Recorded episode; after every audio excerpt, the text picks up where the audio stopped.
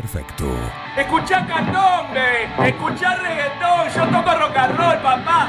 Esta es mi fucking casa. Una banda de radio. Esto es así, papá, bancátela.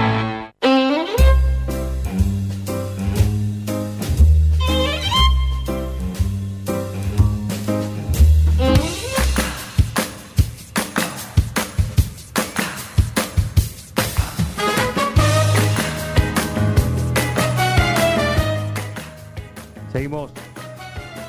Seguimos acá en un plan perfecto. Ya ahora sí, pasadita a las 11 y sonaba Zúquero, el italiano, sí, acá en, en el, en el programa esta linda mañana. Tenemos en línea a Javier Fernández porque estamos en. eh, ya, ya, quedan días, ¿no? El 21, si mal no recuerdo, 21, 22 de marzo es el. el 21, 21. 21, acá me, acá me dice Javier, ¿cómo andás? ¿Bien? Bien, bien, Juan. Bueno, son es el día de, de las internas radicales. Y como venimos charlando con no solo con los referentes, con Nacho Palacio por un lado, con en este caso con Javier Fernández, sino con algunos de los que los acompañan en, en la lista para ir conociendo cómo está la situación, cómo está sí, el día a día de una campaña que por ahora acá está bastante tranquila, ¿no? Pero es de esperar que en los próximos días se empiece a agitar un poquito el avispero radical. ¿Cómo lo está viviendo, Javier? No, realmente es- hacía mucho tiempo que el radicalismo no eh, tenía una situación interna, ¿no? Yo creo que esto ha sido una de las cuestiones también que han lo han, lo han desdibujado eh, durante estos años. Cuando las cosas no se pueden eh, consensuar o no se llegan a los acuerdos suficientes como para poder discernir eh, qué queremos para el partido o hacia dónde queremos ir. Lo muy, es muy importante que la democracia interna de los partidos funcione, ¿no? Y esto hace que el partido se movilice, que el partido, que los afiliados dejen de ser convidados de piedra y empiecen a tener participación. Cosa que la cuenta que la última interna, el 9 de julio, y que yo recuerdo en la provincia de Buenos Aires, se realizó en el año 2010. O sea que estamos eh, 2010, después de 2010. sí, eh, eh, hace muchos años que el radicalismo no no, no ejercita eh, eh, esto que tiene que ver con, con la democracia, ¿no? Eh, que es el- elegir a través de, de sus afiliados eh, eh, sus autoridades y, y un camino. ¿no? Claro que sí. Esto no, no, no- no significa que uno reniegue de los consensos, ¿no? Y de los acuerdos. Lo que pasa es que este tipo de, de- de cuestiones se ha, se ha- se ha desvirtuado con el tiempo. eh, han surgido partidos políticos nuevos que se manejan con, con una lapicera y deciden tres o cuatro eh, cómo se van a hacer las listas, cómo se van a integrar eh, la- las conducciones, ¿no? y esto creo que le hace mucho mal a la democracia. Por eso se está diluyendo la, la- la democracia de partidos políticos y hoy más la sociedad apunta a una democracia de personas, pero así nos va también, ¿no? Eh, cuando cuando elegimos a personas, o por cómo sonríe, o por lo simpático que es, o, y, no se profundiza en las cuestiones que, que, que los partidos políticos deberían profundizar, ¿no? La, la propuesta. Eh, ¿Y, y cómo, qué crees? Ahora están en campaña, eh, se escuchan, como venimos hablando, ¿no? Eh, evidentemente las diferencias son matices, no hay algo, algo, digamos, que, que los divida, algo que uno piensa, bueno, este va a quedar eh, uno solo después y el otro va a tener que esperar. Me parece que después va a haber un momento de, de juntarse todos al lunes siguiente de, del- de las elecciones. Pero ¿cómo, ¿cómo lo ven ustedes? Por lo menos esto es lo que se ve de afuera. De adentro, ¿cuál es la visión? No, no, nosotros estamos estamos caminando eh, y hablando con los afiliados. Te decía que por eso vos, vos notás que estaba un poco fría la campaña. Eh, las internas son muy distintas a una elección general porque la gente participa por voluntad propia, ¿no? Eh, acá no hay obligación de votar, entonces hay que explicarle detenidamente a la gente por qué se llegó a esta situación. Eh, no es que, como bien vos decís, las diferencias no son tan profundas. Eh, es más, eh, creo que nosotros, eh, una de las diferencias que podemos marcar es que hicimos una propuesta de, unidad global, creo que la única propuesta de, unidad que, nos podía contener a todos, ¿no? Pero bueno, esto no fue no fue entendido así. Ya el otro sector durante los últimos cuatro o cinco años venía teniendo afinidad en, la conducción del partido, venía teniendo la mayoría, cuando había que tomar decisiones tomaban, uno veía que en los últimos cinco años se tomaron decisiones en conjunto, y bueno, y, aparentemente ya estaba definida la situación de, alianza de estos dos, de estos dos sectores, y, nosotros creíamos que, merecíamos la oportunidad, eh, después de cuatro años de haber estado prácticamente en el llano, eh, con, poca representatividad en el partido, eh, la posibilidad de producir ese cambio que el, partido necesita, ¿no? Recuperar la identidad, recuperar eh, nuestros valores, marcar las diferencias, porque nosotros somos partidos distintos. El PRO es un partido, el radicalismo es otro. Y si somos dos partidos distintos, por algo somos distintos. Entonces no hay que tenerle miedo a plantarse, a marcar las diferencias, a hacer la crítica constructiva que hay que hacer, eh, porque si no pasa lo que pasa.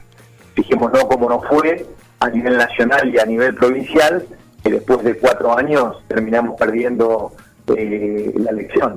Eh, y no le podemos echar la culpa a la gente de esto, como hacen algunos dirigentes, ¿no? que terminan haciendo que la gente no nos comprende, no es así. Cuando uno comete demasiados errores y, y se equivoca, termina perdiendo las elecciones. Bueno, sin duda que el Partido Radical necesita una, no sé si el término es eh, demasiado apocalíptico lo que decir, pero casi una refundación, ¿no? Para empezar a tener eh, alguna presencia que en las últimas décadas ha perdido por completo. Seguramente, pero, pero es, yo te digo, Juan, que ahora que estoy caminando, he participado de algunas reuniones seccionales, estuve en algunas reuniones provinciales, y creo que, eh, no digo que liderazgos con las características que, que, nosotros aspiramos a tener en algún momento, como fue la, el liderazgo de Raúl Alfonsín, o, otros liderazgos que hubo, como el de Ricardo Galvín en el radicalismo durante muchos años, pero sí están haciendo figuras importantes, el caso de Martín Lustó, el caso de Pose, que está demostrada la capacidad de gestión, eh, a veces uno dice, yo soy radical porque estoy abajo de un sello, ¿no? Y no, es, no se es radical porque estás afiliado, porque sino porque defendés las ideas, los valores, los principios del partido y llevas al gobierno esas ideas. Y vos expresa muy claramente las ideas del radicalismo, si no basta ir a San Isidro y recorrer San Isidro y ver la diferencia que hay de ese distrito con muchos distritos de, del conurbano bonaerense, ¿no? Eh, la diferencia es muy importante eh, con respecto a, otras a otras ciudades eh, del conurbano, inclusive ciudades vecinas, ¿no? las políticas de seguridad, de educación, de medio ambiente, de, de salud que implementa POSE desde hace muchos años en la gestión de San Isidro, primero su padre y después él, son claramente eh, eh, atendiendo a la clase media, al pequeño y mediano productor, al trabajador, son claramente políticas que el radicalismo ha defendido durante toda su historia.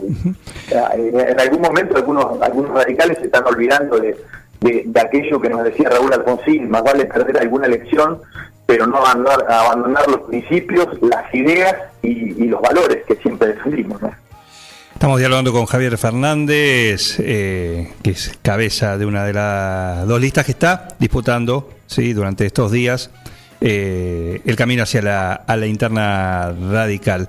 Eh, durante estos años, sí, es, innegable como mucha gente, de hecho muchos referentes ¿sí? del radicalismo, se fueron del partido y se o crearon sus sus propios espacios políticos o se metieron en otro, Carrió, Stolbizer, Moró, eh, por, por, nombrar algunos, ¿no? Y, hay más, por supuesto. Eh, eso trasladado a la gente, que también ha, ocurrido, aquel radical que por ahí dice, ha dicho, bueno, por tal o cual motivo, eh, voto a otro lado, me voy a otro lado. ¿Están en una sintonía, ya que están recorriendo ustedes ahora, charlando con los vecinos de distintas edades? Eh, ¿Ven esa, esa posibilidad de, de, reencantarlos? Eh, sí, eh, hay una cosa muy clara que, que dice Pose, eh, ¿no? Y que también repite Martín Lutero. Eh, con el radicalismo solo no alcanza, pero sin el radicalismo eh, tampoco alcanza, ¿no? Hay que construir una alianza más amplia. Y nosotros estamos diciendo, eh, amnistía para todo el mundo, eh, puertas abiertas para todo el mundo, especialmente para los radicales, para aquellos que formaron algún otro partido, pero que esos partidos se referencian a una persona, ¿no? Hoy hablar del GEN es hablar de Margarita Stolbizer eh, no es hablar de quizá de una estructura política, de un partido como el radicalismo que nosotros recorremos los pueblos y siempre hay un radical dispuesto a agarrar el palo y la bandera. No sé cuántos los van a seguir, pero siempre. En cada uno de los pueblos que nosotros hemos recorrido encontramos un radical, ¿no? Eh, y, pasa a, nivel país. Eh, en cada en cada lugar hay un comité, en cada lugar hay alguien que va y lo abre. o sea, esto es muy importante, ¿no? Eh, eh, está muy arraigado la Unión Cívica Radical, más allá de cuánto exprese en algún momento en la sociedad. Y nosotros aspiramos a recuperar eh, esa representación, que no debimos abandonar nunca, o por lo menos intentar representar a los sectores que siempre el radicalismo intentó representar en, esta recorrida nosotros estamos haciendo eso y estamos planteando esta cuestión. Eh, primero, oh, el pan radicalismo, como quien dice, y bueno, pero tampoco alcanza. También sería muy bueno, muy importante eh, sumar al socialismo, que en algunas provincias es fuerte y es representativo y tiene alianza con, con, el, con el radicalismo local, caso Santa Fe, al intendente de Rosario eh, que es un, dirigente del partido, de la Franja Morada, que bueno, formó, formó su propio partido por estas cuestiones que eh, el partido no lo contenía, ¿no?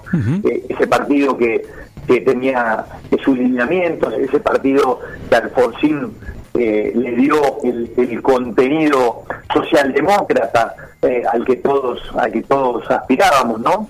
Y, y que todos los radicales aspiramos. Y bueno, entonces creo que esa apertura se va y nacen nuevos liderazgos. El caso de Lustó, el caso de Facundo Manes, es un dirigente que en algún momento se habló de que podía ser candidato y, cae bien en la sociedad y que tiene origen en el radicalismo, y hay otros candidatos. El caso mismo de Pose, que está demostrado a través de su gestión. Nosotros creemos que a partir de, esto el radicalismo tiene un punto de inflexión. El caso de Gerardo Morales, el gobernador de Jujuy, eh, o sea, el gobernador de Mendoza. El radicalismo puede recuperarse y puede recuperar, si vuelve a la fuente, puede recuperar eh, ese espacio que en algún momento eh, dejó un poco vacante, ¿no? Como vos decías.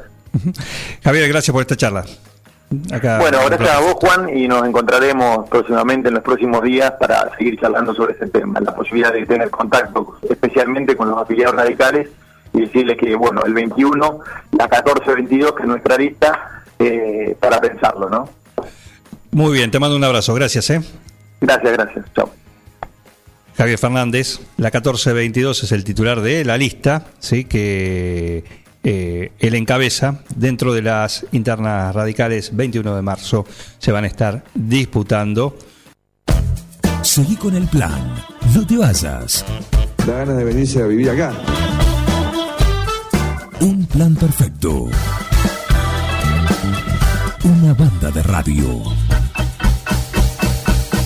Crack total.